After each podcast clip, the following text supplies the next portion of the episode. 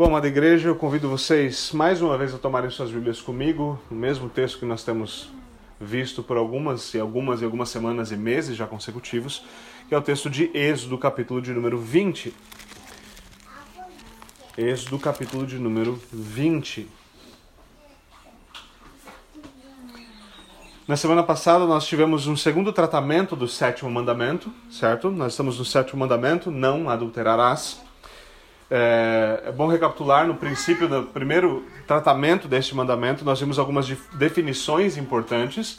Nós consideramos coisas como, por exemplo, a definição de adultério, a definição, a definição de uh, a definição de casamento, a realidade do casamento foi melhor definida. Nós olhamos na escritura algumas dessas coisas para que elas ficassem mais claras diante de nós. Agora, na segunda parte, na segunda parte vista na semana passada, nós falamos dos deveres matrimoniais de algumas coisas extremamente importantes como parte da vida de casal. Homens e mulheres são criacionalmente diferentes, constitucionalmente diferentes. Isso não diante da Constituição uh, Federal, mas por causa daquilo que eles são feitos. Eles são seres diferentes. E, naturalmente, isso, essas diferenças devem se espelhar. Deus criou homem e mulher assim, e cada um então tem o seu papel no casamento, certo? Ah, como o autor coloca, Deus fez o homem um jardineiro para cuidar de um jardim, e uh, Deus fez da mulher a esposa de um jardineiro para cuidar do jardineiro, certo? Por isso, é muito natural que homens sejam muito mais focados numa missão do que no relacionamento, a não ser que o relacionamento seja missão certo? O que acontece, então, muitas vezes a mulher fica encantada porque antes do casamento ele tem todo aquele empenho no relacionamento, mas depois do casamento agora ele está focado, tão focado no trabalho. Homens são motivados por missão. No momento em que o casamento era missão, aquela era a missão. Agora que a missão foi cumprida, ele vai para uma nova missão. Quer dizer que ele possa desprezar a esposa, não tem que viver como um bom marido. Tá? Nada disso é verdade. Mas essa é uma realidade criacional, é algo natural, é o que se espera. Essa é, essa é a realidade até mesmo em literatura ou nos filmes. Que tipo de filme mulheres gostam de maneira ordinária? Filmes em que o foco é o relacionamento. Que tipo de filmes homens gostam? É. Conte quantas missões impossíveis tem e você vai saber mais ou menos o que eu estou falando. Certo? Agora, é, apesar de tudo isso, é, uma, uma das coisas, e esse é meu ponto apenas introdutório, apenas para a gente lembrar de alguns desses conceitos importantes, apesar de tudo isso, na semana passada então eu falei sobre os deveres matrimoniais, mas hoje eu gostaria de pegar um detour, gostaria de me afastar um pouquinho desse tema, mas não muito, e eu gostaria de falar aos solteiros. E há um motivo importante para isso. Primeiro que há muito o que dizer sobre o tema de solteirice, e o, o motivo de eu é, é, insistir em fazer isso hoje é por quê? Porque, infelizmente, no meio cristão se fala pouco sobre o estado da solteirice. Há pouco material. Se você pegar o número de livros escritos sobre isso e o número de livros escritos sobre casamento, você pode morrer soterrado debaixo de, do tanto de livros escritos sobre casamento. Certo? E a maioria deles é ruim, só serve realmente para soterrar alguém. Certo? Para mais nada. Certo? São livros basicamente horríveis. Agora, para solteiros é muito mais difícil. Isso é verdade também sobre sermões certo? Isso também, isso também normalmente é a verdade sobre sermões. Normalmente, quando se fala sobre o estado de solteiro, se fala diretamente sobre a busca do casamento ou preparo para o casamento, certo? Ou seja, como sair do estado no qual você se encontra. Então é comum que os solteiros ouçam muitos sermões basicamente sobre casamento. E muitos já estão cientes que o casamento é algo para o qual é necessário preparo. Se você acha que casamento só acontece, você está perdido. Casamento é algo para o qual se prepara. Para o qual se prepara. Mas ainda assim, eles uh, não estão casados no momento. Certo? E eles devem saber como lidar com isso. Agora, os casados podem pensar assim: então o sermão semana passada era para mim, esse não é mais. Certo? Eu já estou casado. Mas isso não é verdade. Casados devem ver muita utilidade no sermão desse tipo. É um leve engano pensar que você não deve ouvir esse tipo de coisa. Porque, em primeiro lugar, nós vivemos em comunhão. Você vive numa comunhão não somente com a sua esposa, mas na comunhão da igreja com irmãos que são solteiros. Certo? E para além disso, você vai ter filhos naturalmente, ou já tem filhos, e com o tempo você vai, de, vai, vai ter de ensiná-los a viver como solteiros até que eles então engajem-se no estado do casamento. Isso então quer dizer que nós devemos aprender a viver em harmonia e saber como nós devemos lidar com essas coisas, em especial servindo uns aos outros. Servindo uns aos outros. Além disso, muitos aspectos da pureza na vida cristã aplicam-se igualmente a solteiros e casados, certo? Muitos deles aplicam-se da, da mesma maneira. Então, essa é a minha consideração a fim de que nós possamos uh, olhar desse aspecto para o sermão de hoje, considerando ele como um sermão que se aplica dessas formas. Nosso texto continua o mesmo, Êxodo capítulo 20, do versículo 1 ao 14. Eu convido vocês a atentarem para ele e para a leitura dele, a qual eu farei agora. Ouçam com atenção e com fé. Assim diz o Senhor. E Deus falou todas essas palavras. Eu sou o Senhor, o teu Deus, que te tirou do Egito, da terra da escravidão. Não terás outros deuses além de mim. Não farás para ti nenhum ídolo, nenhuma imagem de qualquer coisa no céu, na terra ou nas águas debaixo da terra. Não te prostrarás diante deles, nem lhes prestarás culto, porque eu, o Senhor, o teu Deus, sou Deus zeloso, que castiga os filhos pelos pecados de seus pais até a terceira e quarta geração daqueles que me desprezam, mas trato com bondade até mil gerações os que me amam e obedecem aos, aos meus mandamentos. Não tomarás em vão o nome do Senhor, o teu Deus, pois o Senhor não deixará impune quem tomar o seu nome em vão. Lembra-te do dia de sábado para santificá-lo. Trabalharás seis dias, e neles farás todos os teus trabalhos. Mas o sétimo dia é o sábado dedicado ao Senhor, o teu Deus. Nesse dia não farás trabalho algum, nem tu, nem teus filhos ou filhas, nem teus servos ou servas, nem teus animais, nem os estrangeiros que morarem em tuas cidades. Pois em seis dias o Senhor fez o céu, a terra, o mar e tudo que neles existe, mas o sétimo dia descansou.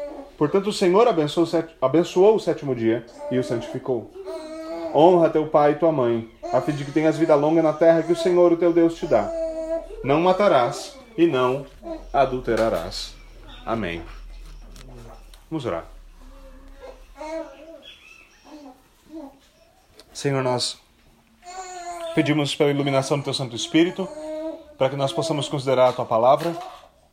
Pedimos para que Ele abra nossos olhos, nosso ouvido, nosso coração, que nós possamos ouvir as Suas palavras, crer nelas, viver por elas, para a Tua glória. Em nome de Jesus Cristo nós oramos. Amém. Bom, meus irmãos, a primeira coisa que eu gostaria de fazer era conectar alguns textos e talvez um texto principal com esse tema, com o tema, esse tema que obviamente é relacionado ao sétimo mandamento. O sétimo mandamento, embora o seu cabeçalho seja não adulterarás, obviamente ele se aplica, como nós vimos, a uma porção maior de coisas, não somente ao adultério, mas, por exemplo, também a fornicação. Ele regula, então, o relacionamento sexual, regula o relacionamento marital e, obviamente, regula os relacionamentos pré-maritais. Agora, o texto, um dos textos importantes aqui é o texto de 1 Coríntios capítulo 7. Aqueles que tiverem interesse de abrir, fiquem à vontade para isso. Eu lerei primeiramente do versículo 7 ao 9. 1 Coríntios 7, do 7 ao 9. Lembrem-se que a carta de Paulo aos Coríntios, certo? Ela é uma carta peculiar, por quê? Ela é como se fosse. Eh, essa carta é basicamente como se você estivesse ouvindo um uma metade de uma ligação, certo? Como se você estivesse ouvindo um lado da linha certo? Paulo escreve dizendo que os coríntios enviaram para ele várias perguntas. E Paulo então escreve essa carta respondendo as perguntas. Então a gente consegue basicamente meio que deduzir quais são as perguntas a partir das respostas que Paulo dá. Certo? Então é como se você estivesse ouvindo só um lado da linha. Certo? Então Paulo aqui parece estar respondendo algumas perguntas sobre o estado da solteirice, sobre virgens, sobre a expectativa do casamento. Certo? E aqui é o que ele diz, 1 Coríntios 7, do 7 a 9. Ele diz: Gostaria que todos os homens fossem como eu. Nesse, pelo menos nessa altura da sua vida, Paulo é solteiro.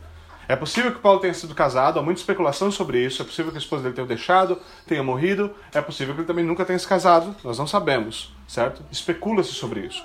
Tá?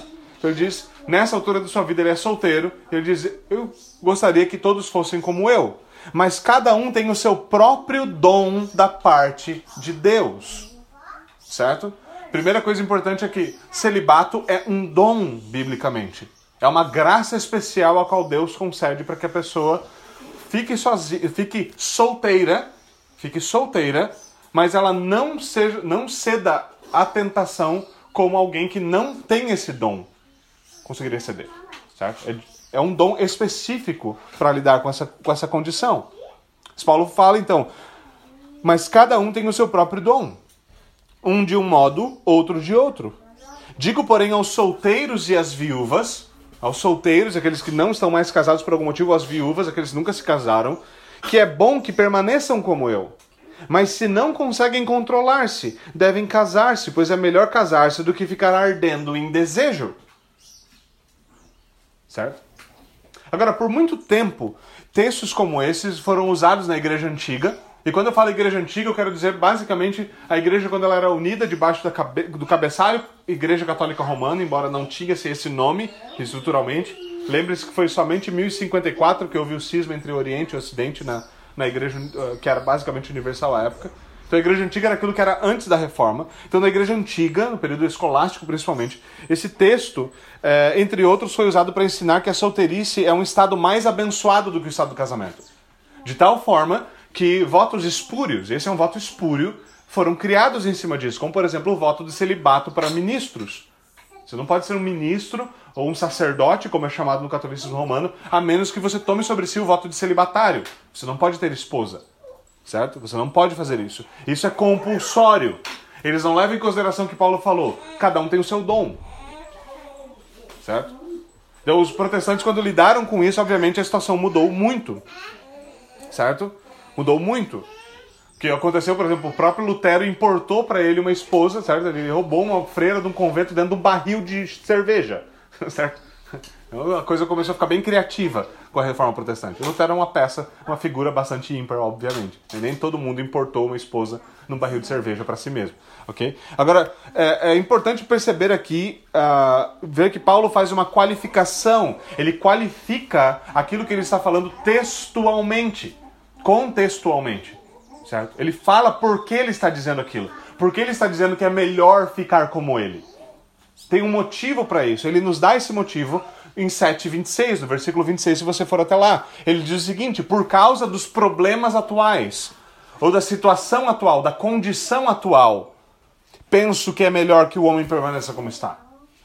Que situação era a situação atual? Uma situação de perseguição e dificuldade para a igreja certo? Que vinha escalando, se tornando cada vez mais difícil, certo? Não é difícil você parar para pensar que numa situação, de situ... numa situação de perseguição, você ter esposa, filhos e tudo mais, é algo bastante sensível e delicado. Nas dez primeiras grandes perseguições da igreja cristã, uma quantidade absurda de crianças e mulheres morreram debaixo da perseguição. Certo? Paulo fala por causa da situação atual eu acredito que é melhor ao homem permanecer só. Certo? Então, protestantes lidaram com isso contextualmente, e no contexto protestante isso foi, obviamente, revertido. Agora, no contexto protestante recente, atual, atual, nós temos ido para um outro extremo. Para um outro extremo. Um extremo no qual a solteirice é, não é considerada, obviamente, como uma maldição, mas o casamento passou a ser visto como o único objetivo e o alvo mais elevado a ser alcançado. Certo? De tal forma que o seu casamento é basicamente a única coisa que você tem que fazer antes de você estar casado. Depois você pensa que vai fazer da vida.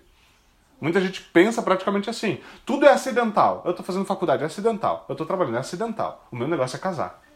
Tudo é visto em torno disso. E há um problema com isso. E isso tem gerado inúmeros problemas. Agora veja, de novo, o casamento é um estado de bendição, de bênção. Um casamento piedoso, como nós vimos na semana passada, ele é glória manifesta. Ele manifesta a glória do Salvador e seu relacionamento com sua noiva. Mas isso não pode nos levar a desprezar o estado da solteirice.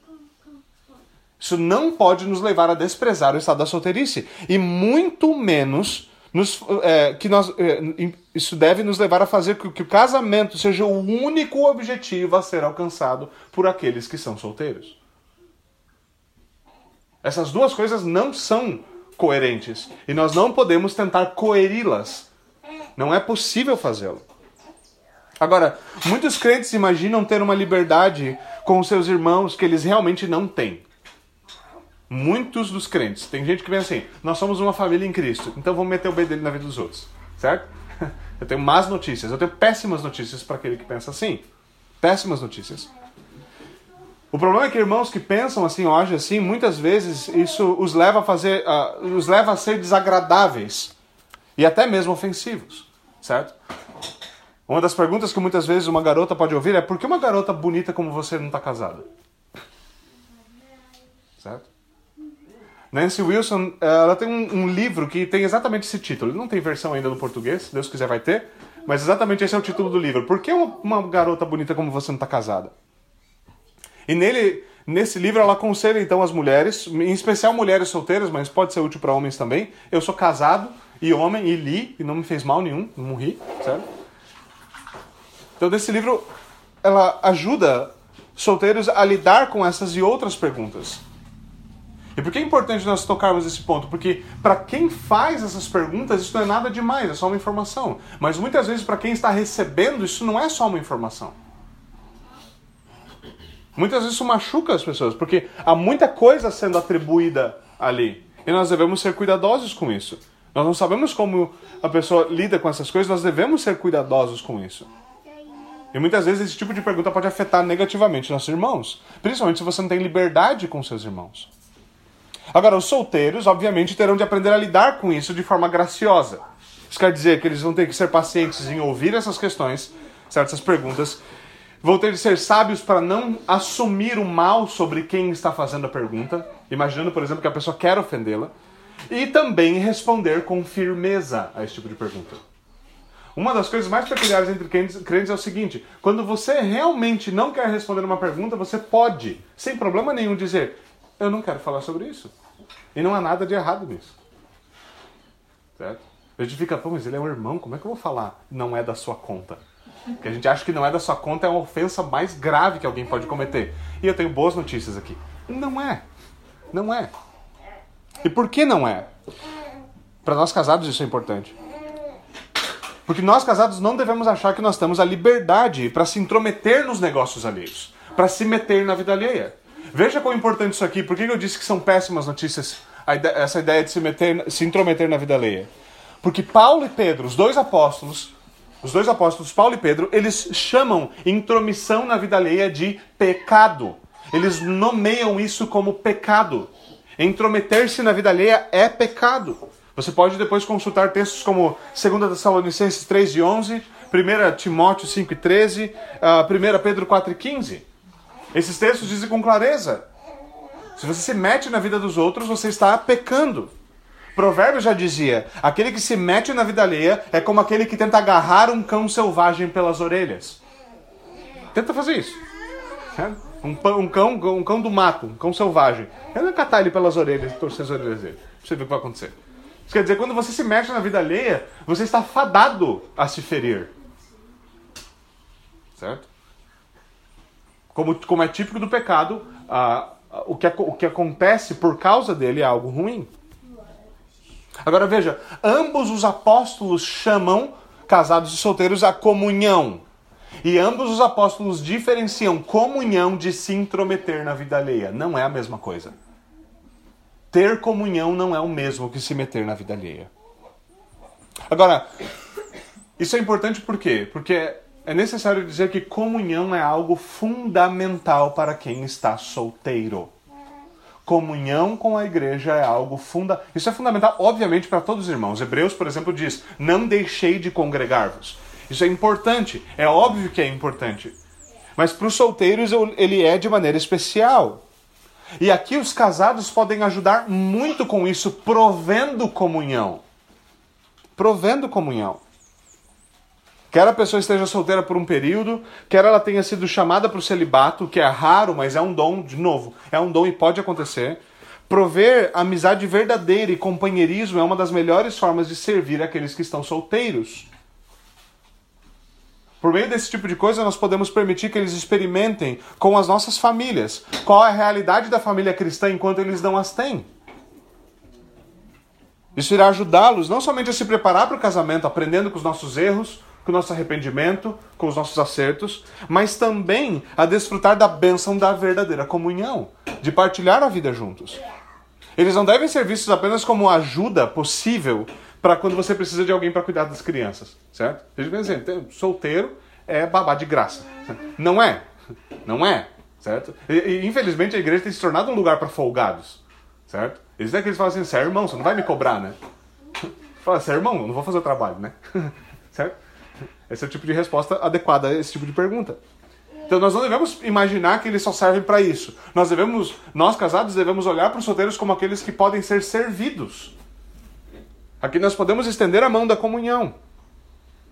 Agora, solteiros, por sua vez, devem buscar por isso. Devem estar prontos e abertos para tal coisa.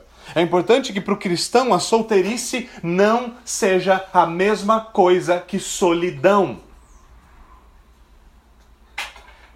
Um solteiro cristão deve ter em mente que ser solteiro é diferente de estar só.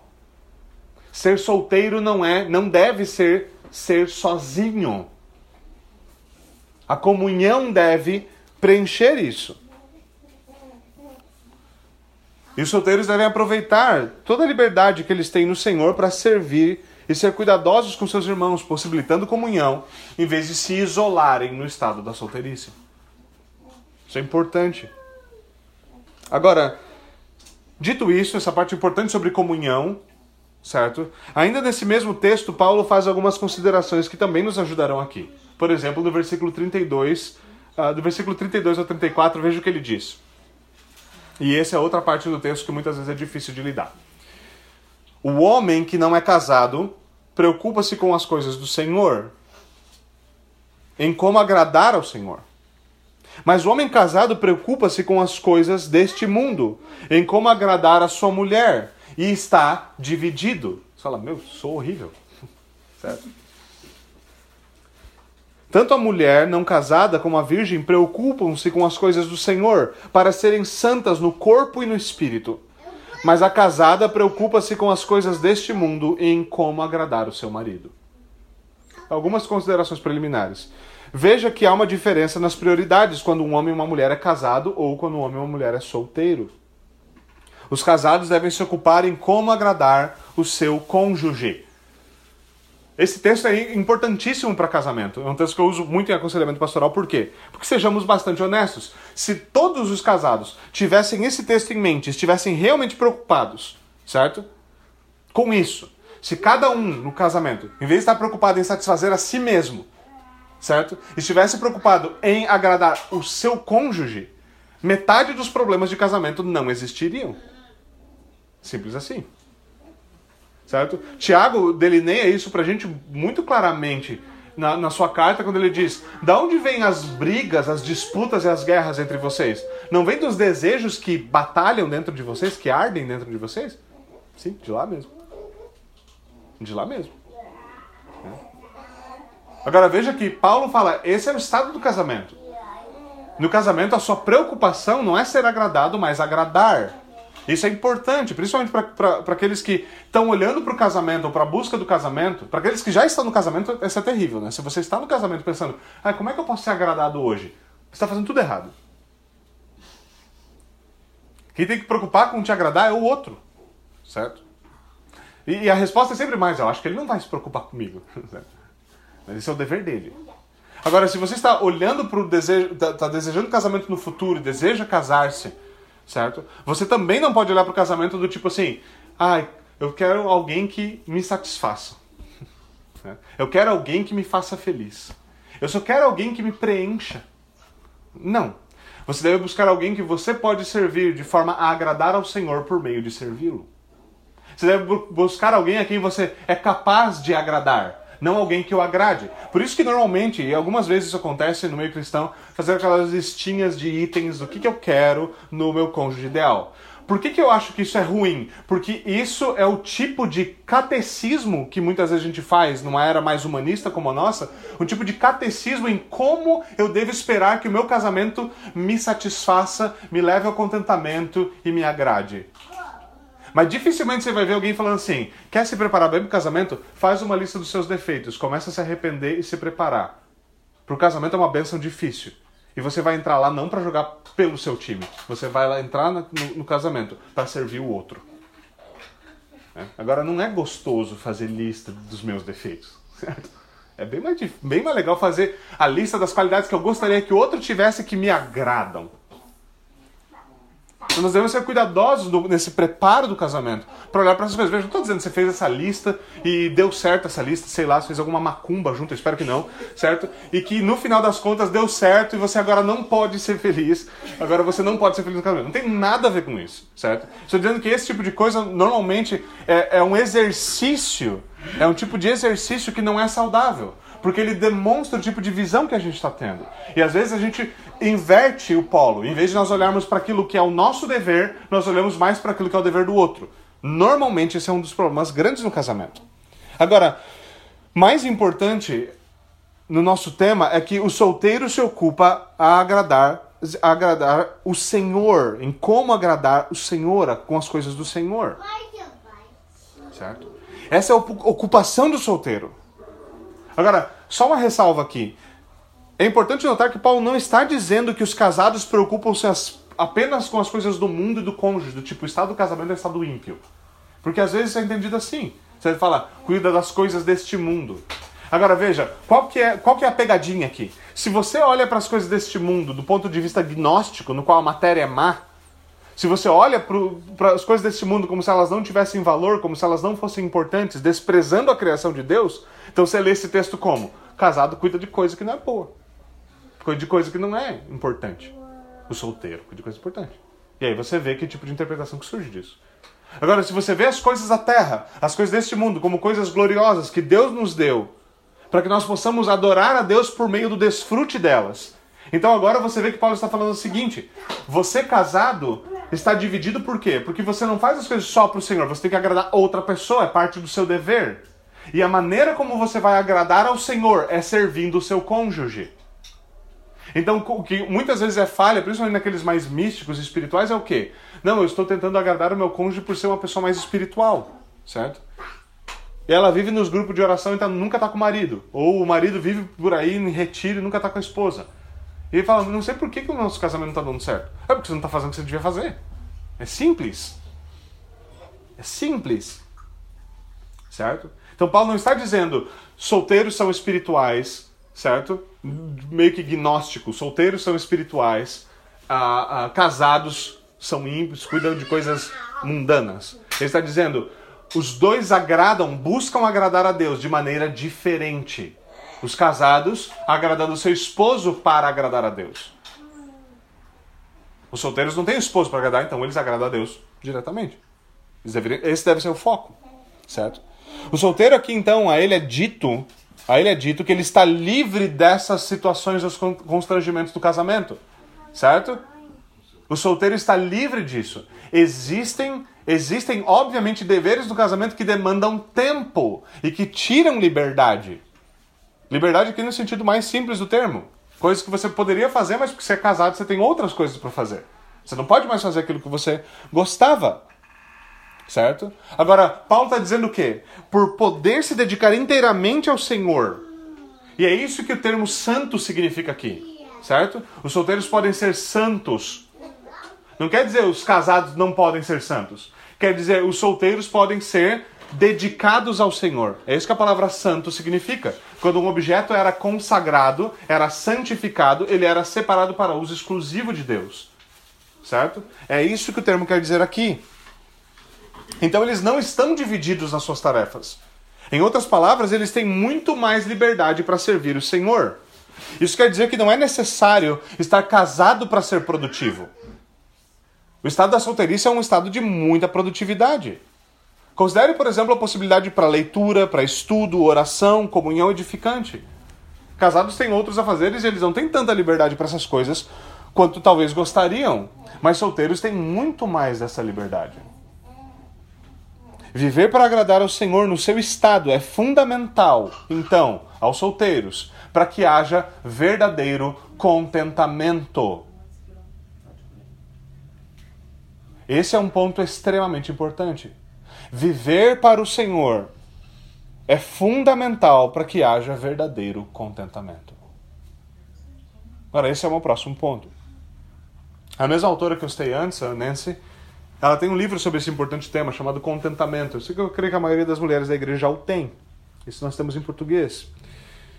E o livro dela, na verdade, é baseado num escrito de um antigo puritano chamado Jeremiah Burroughs, certo? É um excelente livro. O texto base para o seu argumento se encontra em 1 Timóteo 6. Lá, o versículo 6 e 7 diz o seguinte: De fato, grande fonte de lucro é a piedade com contentamento. Paulo está falando alguns falsos mestres. A gente tem uma porrada desses hoje, certo? O que mais tem é desse calibre que ele está falando. Muitos falsos mestres veem a fé como fonte de renda, como fonte de lucro. Eles querem ficar rico por meio da fé. Paulo corresponde, responde isso dizendo que grande fonte de lucro é a piedade com contentamento. Porque nada temos trazido para esse mundo, nem coisa alguma podemos levar dele. Dois capítulos antes ele diz o seguinte: a piedade para tudo é proveitosa, porque tem promessa para a vida presente e para a futura. Piedade com contentamento. Agora, para vocês que estão solteiros, para nós que teremos, temos filhos que estão solteiros e vão ficar por um bom tempo, mas um dia vamos ter esse tipo de dilema, certo? Esse é um dos grandes desafios da vida solteira. Esse é um, grande, um dos grandes desafios da vida solteira. Contentamento. Estar verdadeiramente contente. Claro que esse não é um desafio só da vida solteira, mas nesse estado ele eh, costuma se pensar em quão bom seria estar em outra condição. É fácil viver nesse mundo, certo? Muito casado, muito homens, por exemplo, fazem isso com aquela coisa, cara, se eu tivesse mais grana, seria tão boa a minha vida. Esse é o, simplesmente um pensamento que está murmurando sem murmurar. Não é um pensamento que diz, Senhor, obrigado pelo que eu tenho. É, Senhor, eu ia ser grato pelo que eu não tenho. Eu ia mesmo, Senhor. Se eu tivesse o que eu não tenho, eu seria grato. Certo? E essa outra forma de olhar para o salmista e falar assim: esse papo de tu és o meu pastor e nada me faltará, não é bem assim. Então, há tentações disso em outras áreas, mas o solteiro facilmente pensa: se tão somente eu fosse casado, porque não é errado pensar que eu seria feliz casado. Mas isso contraria claramente a ordem de Paulo para que aquilo que nós vimos antes, para se desfrutar da liberdade para agradar ao Senhor. É isso que Paulo diz que deve ser feito. Você deve se esforçar para viver para o Senhor, para agradar ao Senhor, para fazer aquilo que agrada ao Senhor. Então, o meu ponto aqui é que muito da frustração e descontentamento com o estado da solteirice se dá pelo fato de que muitos vivem preocupados apenas com o seu futuro estado do casamento, em vez de se preparar para o estado do casamento da melhor forma possível, que é qual? Sendo piedoso e sendo contente no Senhor encontrando verdadeiro contentamento em Deus e aprendendo a viver uma vida piedosa. É importante que isso seja percebido com precisão aqui. E escutem com atenção. Se você, como solteiro, é impiedoso, se você, como solteiro, é descontente, o casamento não vai mudar isso. A mesma coisa para os homens que eu acabei de falar. Se você é descontente com o que você tem, Deus pode jogar uma barra de ouro da sua cabeça lá do céu. Você vai morrer, mas você não vai morrer contente. Você não vai morrer contente. Piedade e contentamento não são coisas que brotam do nada. Não são coisas que brotam do nada. Se você, como solteiro, é impiedoso e descontente, o casamento não vai mudar. Nada. A única coisa que o casamento fará é revelar esses traços e ampliar esses traços. O casamento é como um megafone. Aqueles que estão casados sabem do que eu estou falando. Quantas vezes pessoas, principalmente aqueles que não se conhecem direito, entram no casamento e falam assim: rapaz, antes de casar eu nunca imaginei que eu era irritado. Você era irritado. A única coisa é que agora a tua irritação está no megafone. Tem uma caixa amplificadora para sua irritação. Só isso. Aí eu não era assim, essa pessoa me mudou. Não, ela te revelou, querido. Calma. Você não era um anjo. Certo? Menos. Você não era um anjo. Piedade e contentamento são coisas que você leva para o casamento. Não são coisas que brotam da aliança. Certo? Você pode ilustrar ela. Pode fazer o que você quiser. Não vai brotar de lá. Agora, por achar que o seu contentamento virá de um relacionamento outro que não o relacionamento com Cristo pela fé, muitos solteiros se precipitam em pecado. Quando nós imaginamos que alguma outra coisa, a não ser Cristo, vai nos dar contentamento, nós estamos nos precipitando, nos inclinando ao pecado. Não apenas porque você, como solteiro, talvez vai rivalizar, você, as mulheres solteiras vão rivalizar com as outras para ver quem consegue aquele rapaz, ou os rapazes começam nos disputa esquisita de força para mostrar quem é mais musculoso. Não somente por rivalidades bobas como essa, mas em especial por começarem a buscar alternativas pecaminosas para alcançar o contentamento. Se você é solteiro e descontente, você vai ser igualzinho um casado descontente. E se você é solteiro descontente, você vai casar para fazer alguém descontente enquanto você está casado descontente. É só o que vai acontecer. E o que acontece com gente descontente é o seguinte: você vai procurar contentamento em outra fonte. Se você não está satisfeito com a fonte que joga para a vida eterna, você vai começar a cavar cisternas. E essas cisternas são rotas, elas não dão água. É isso que vai acontecer. Se você não está satisfeito com o que você tem, não interessa a situação na qual você vive. O que é necessário é, é aprender com Paulo, aquilo que Paulo diz. Eu aprendi a me contentar em toda e qualquer situação. Veja, Paulo fala, eu aprendi. Não é um item de série. Não é um item de série. É algo pelo qual deve se batalhar. Viver contente não é um negócio que cai do céu. Não é um negócio que você pega muda a chave. Ah, estava desligado. Agora tô contente. Não é isso. E solteiros devem cuidar com isso. Porque na sua insatisfação, no seu descontento, eles podem se voltar facilmente para outras, coisas. A primeira, a primeira tentação aqui é buscar satisfação sexual autônoma. A primeira coisa que é essa: buscar satisfação sexual autônoma. Masturbação, pornografia, pensamentos lascivos. Você começa a alimentar essas coisas. Essas coisas, como todo pecado, ele tem uma promessa de alegria. O problema é o quanto a alegria dura. O problema do que o pecado vende é sempre isso. Parece que vai ser uma coisa excelente até que você tenha ela. Né? Tem aqueles produtos de propaganda que você fala, meu, eu vou comprar isso aqui, vai mudar minha vida. Você compra e não aconteceu nada. Não aconteceu nada. Então a primeira delas é a busca da satisfação sexual autônoma.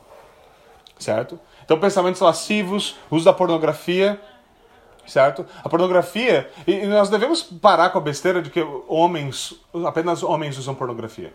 Certo? Olha alguns estudos reais sobre a coisa, você vai ver que masturbação e pornografia, normalmente homens pensam, isso é coisa de homem. Não é isso, não é coisa de homem. Isso é coisa de gente que é sexuado, basicamente. Certo? Basicamente. Agora, uma das promessas e um dos maiores problemas da pornografia, como Rushduni coloca no seu excelente livro A Política da Pornografia, fala o seguinte, uh, uh, eu, eu creio que é esse autor mesmo, ele fala o seguinte, o problema da pornografia não é, não é tanto não é tanto aquilo que os olhos veem, mas aquilo que os ouvidos captam. Ou seja, o problema maior da pornografia não é aquilo que ela mostra, mas é as mentiras que ela conta para você. Ela conta a mentira de que, de repente, você vai chegar num lugar e uma pessoa está enlouquecida por você e está disposta a fazer qualquer coisa para te agradar. E se você conhecer qualquer ser humano racional, você vai descobrir que não é bem assim que a vida funciona.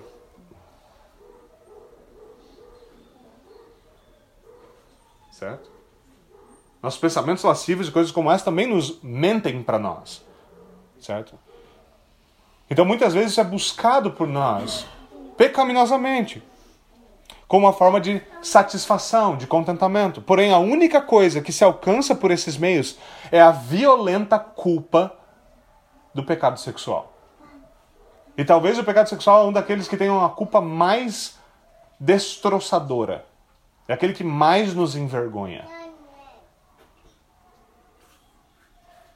E no final isso acaba por aumentar a solidão, acaba por aumentar o descontentamento. Por quê? Porque agora eu pequei eu continuo sozinho e eu estou descontente.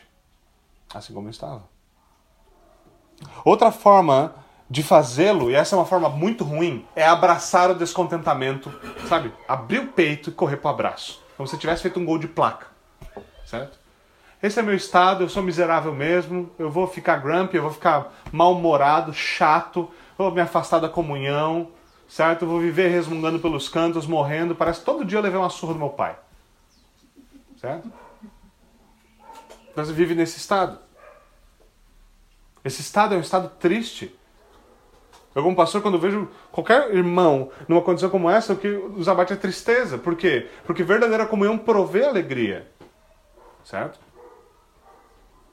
Mas o que acontece para além disso, que é muito mais triste do que só a tristeza, é o fato de que essa pessoa não está se apercebendo do tesouro que há em Cristo, da alegria que há em Cristo, da alegria que só por causa de Cristo pode fazer você ser contente em qualquer situação, como Paulo foi, te ensinar tal coisa.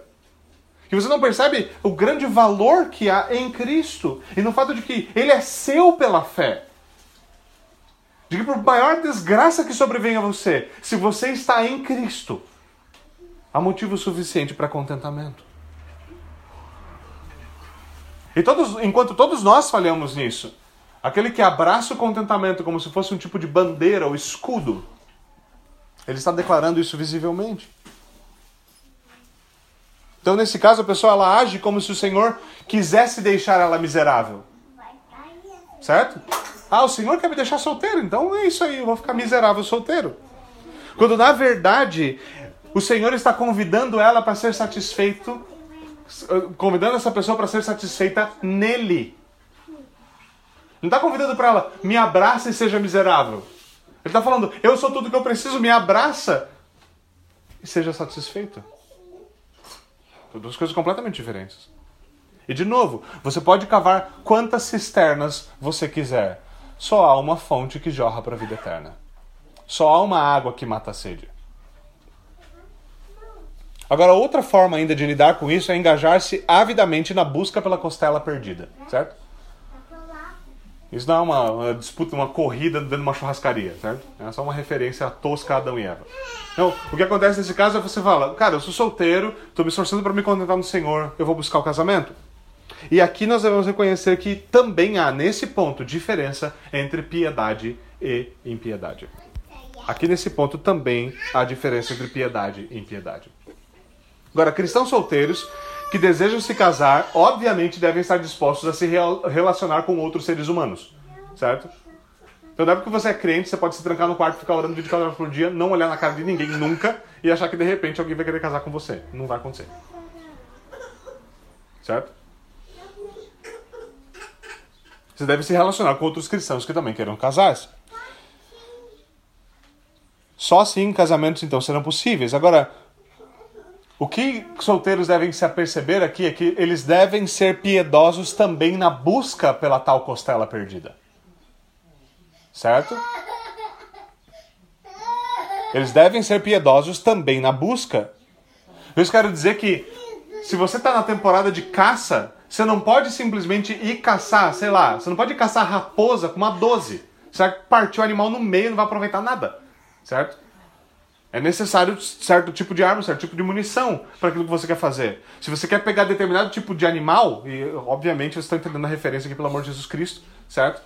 Certo? Já falamos sobre isso. Agora, se você de fato está nessa busca, certo? você deve saber pelo que você está buscando, certo? E se você não quer qualquer coisa, você não pode imaginar que tudo é permitido. Se você não quer qualquer coisa, você não pode imaginar que tudo é permitido. Agora, muitos agem exatamente como ímpios na hora da busca do casamento. Eles ficam de flertes esquisitos, insinuação, provocação por meio de roupas e comportamento. E eles buscam, então, por meios que o mundo busca arranjar seus maridos, eles buscam alcançar os seus cônjuges. Essa é a pior estratégia que você pode usar, a não ser que você realmente queira, queira alguém que gosta dessas coisas. Certo?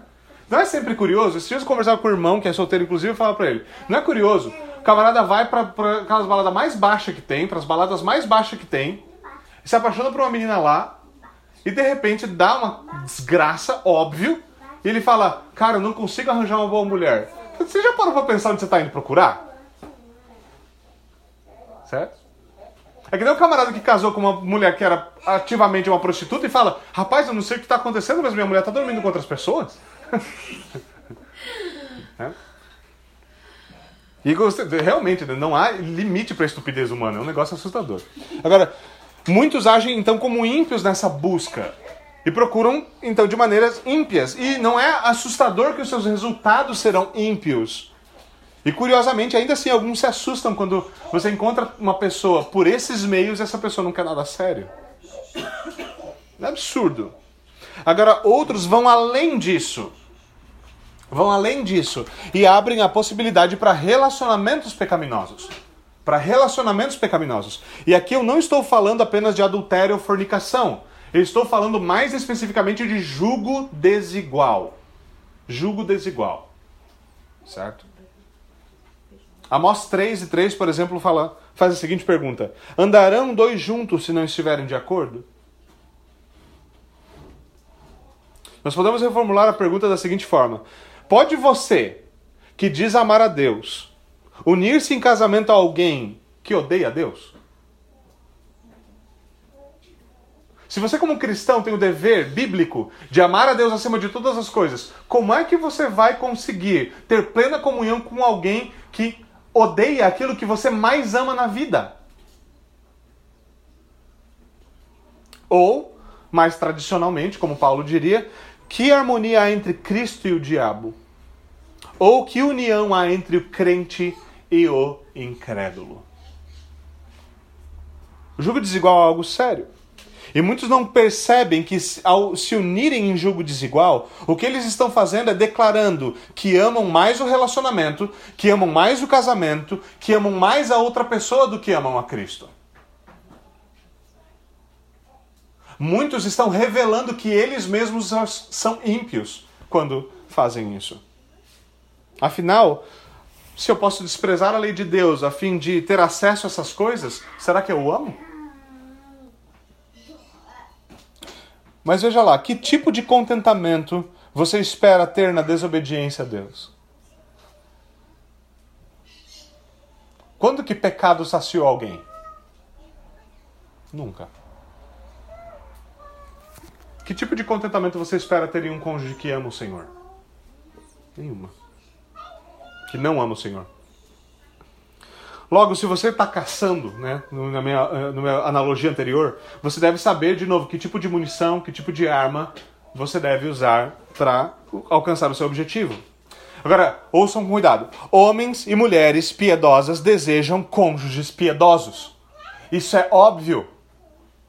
Se você é um homem que ama o Senhor, está servindo ao Senhor, deseja ter uma família que honra o Senhor, deseja criar os seus filhos para o Senhor, se você deseja servir ao Senhor na sua igreja, ser um homem fiel, você quer uma mulher que vá ajudá-lo nisso. Se você é uma menina que ama o Senhor, que realmente quer servir ao Senhor na sua competência como esposa, você deve buscar um homem que ame o Senhor e vai capacitá-la, vai ajudá-la nisso. Se você deseja um cônjuge e, veja isso: se você deseja um cônjuge descontente, impiedoso e disposto a viver em pecado, a primeira coisa, se você não deseja um cônjuge impiedoso, certo? Descontente e que deseja viver em pecado, a primeira coisa a não fazer é não seja tal pessoa. Você vive descontente, você vive em impiedade, você vive inclinado ao pecado. Ninguém que odeia essas coisas vai falar: olha, mas ela é uma ótima opção. Não existe tal coisa. Não existe tal coisa. Então a primeira, a primeira munição que você usa é a sua própria piedade e contentamento. Um homem sábio saberá apreciar isso. Um homem estúpido é o homem com quem você não quer casar. Simples assim. Certo? Porque acredite em mim, quando eu falo sentado na cadeira pastoral, que mulheres gostam desse papo, em especial em especial. Mulheres gostam do papo. Olha, eu casei com esse homem, mas esse homem é um jumento. A pergunta é: o que isso diz sobre você que escolheu casar com ele? Sempre tem a coisa, ah, mas eu não sabia. Assim, Querida, pesquisa de mercado é algo totalmente possível. Sejamos honestos. Mas ainda restam duas coisas para dizer aqui. Não há como mascarar com piedade as coisas. Não há como mascarar com piedade o fato de que existem padrões objetivos de avaliação, mesmo entre cristãos. Não dá para mascarar isso com piedade. Há coisas que são objetivas. Isso é uma forma polida de dizer que existem pessoas que são muita areia para o seu caminhãozinho. Certo? O crente odeia esse tipo de coisa, né? Certo? O crente não gosta de falar nesses termos. Como assim muita areia pro meu caminhãozinho? Pastor, a gente não deveria olhar para a parte externa, só para a parte interna. Faz isso, se você for cego, você não vê a parte externa. Devia parar com esse tipo de besteira. Sejamos honestos. Certo? Existem aqueles que são muita areia para o seu caminhãozinho. Existem pessoas que se impedem no casamento porque elas colocam para si mesmo padrões muito, muito altos. Nunca na igreja, falando pelo menos do Brasil e nos Estados Unidos, houve tantas mulheres solteiras. E muitas vezes uma das coisas que acontece é que mulheres colocam para si um padrão que simplesmente não é alcançável. Certo? Infelizmente faltam pastores e líderes que amem as mulheres o suficiente para dizer: não é assim que você calcula as coisas. Não é assim que você avalia as coisas. Outra forma mais clara e cômica de dizer: o Brad Pitt reformado não vai casar com a goteira de Provérbios. Certo? Não vai. A não ser que ele seja estúpido. Ele não vai. Certo? Nós devemos estar estar claros para isso. Mas isso, veja, isso não se trata apenas de beleza. Eu não estou falando aqui que só pode ser A com A, B com B. Não é, não é esse meu ponto. Não se trata uma questão de beleza, mas também de intelecto e piedade. Também de intelecto e piedade. Porque veja, muitas pessoas gostam de fingir-se piedosos ou tem uma temporada de avivamento só para conseguir algo com alguém. Certo? E é seu papel, você solteiro, auxiliado por sua família, pelo seu pastor, pelos seus amigos, certificar-se de que você está desposando alguém que ama o Senhor assim como você. Pastor, é difícil. Eu sei. Mas você prefere destruir metade da sua vida? Casado com alguém que odeia o Senhor? Fingindo que essa pessoa é piedosa só para que você consiga o que você quer? E caso você esteja dizendo na sua cabeça, essa é uma frase do Woody Bolton, caso você esteja dizendo na sua cabeça, não existe essa pessoa, lembre-se do seguinte: se Deus achou uma esposa para Adão quando ele era o único ser humano na face da terra, ele consegue achar um esposo para você. Certo? A sua maior preocupação deve ser confiar no Senhor e viver para Ele. Se não me engano, foi um, um puritano que aconselhou um jovem que perguntou: Pastor, o que, que eu faço para conseguir uma boa esposa? Certo? Sua resposta foi a seguinte: Você anda no caminho de Cristo e você serve o caminho de você serve a Cristo com todo o seu empenho. E quando você for ver, você vai encontrar alguém que está fazendo o mesmo e essa pessoa vai estar ao seu lado. Você pega e casa ela. Casa com ela. Porque você quer alguém que esteja no meio do caminho que você, servindo ao mesmo Senhor que você amando as mesmas coisas que você. Com esse cálculo, vocês ainda vão precisar, às vezes, de aconselhamento pastoral. Eu sei o que eu estou falando. Mas, mas, essas coisas são extremamente importantes. Você deve saber como viver agora como solteiro, agradando ao Senhor, vivendo em comunhão, servindo os irmãos. Esses são ingredientes que por si só vão trabalhar na sua alma para fazer de você uma pessoa piedosa, e habilitar você para desposar alguém que seja piedoso também. E você deve aprender a viver contente na sua situação. Ainda assim, nós devemos lembrar que no Evangelho há perdão para os que casaram em jogo desigual. Certo? E veja, quando eu falo de jogo desigual, eu estou falando assim: você casou em jogo desigual, sua vida está destruída. Não. Existe perdão, existe conserto e existe possibilidade de salvação. Não existe promessa de que isso vai acontecer. É diferente. Mas no Evangelho há perdão para os que casaram em jogo desigual, para os que buscam autogratificação. No Evangelho há perdão para todo tipo de pecado sexual. Há perdão para todo tipo de pecado relacional. Além disso, no Senhor nós temos tudo o que é necessário para a vida e para a piedade. É o que Pedro nos diz. O Senhor nos deu tudo o que é necessário para a vida e para vivermos piedosamente em comunhão com Cristo pela fé, nós podemos viver na condição na qual nós somos chamados e agradar ao Senhor, estarmos contentes nele enquanto ele se alegra em nós. E é assim que nós alcançamos verdadeiro contentamento. Contentamento que vai afetar a nossa vida desde agora que você está solteiro até quando o Senhor fizer de você bisavô. É contentamento que dá tempero para a vida e nos faz poder desfrutar dela com graça, fazendo tudo para a glória de Deus. E tudo isso é disponível a nós por meio do Evangelho de Jesus Cristo. Vamos até o Senhor em oração. Senhor, nós te rendemos graças pela tua palavra porque o Senhor não nos desampara. O Senhor nos instrui pela tua verdade, nos ajuda a aprender como nós devemos caminhar de maneira que o Senhor seja glorificado em nós. Nós oramos, Senhor, para que o Senhor aplique a tua palavra no nosso coração, para que o Senhor nos ajude a vencer o descontentamento, que o Senhor nos ajude a viver vidas piedosas, que o Senhor nos ajude, Senhor, a nos alegrar em Ti. É por isso que nós pedimos em nome de Jesus Cristo. Amém e amém.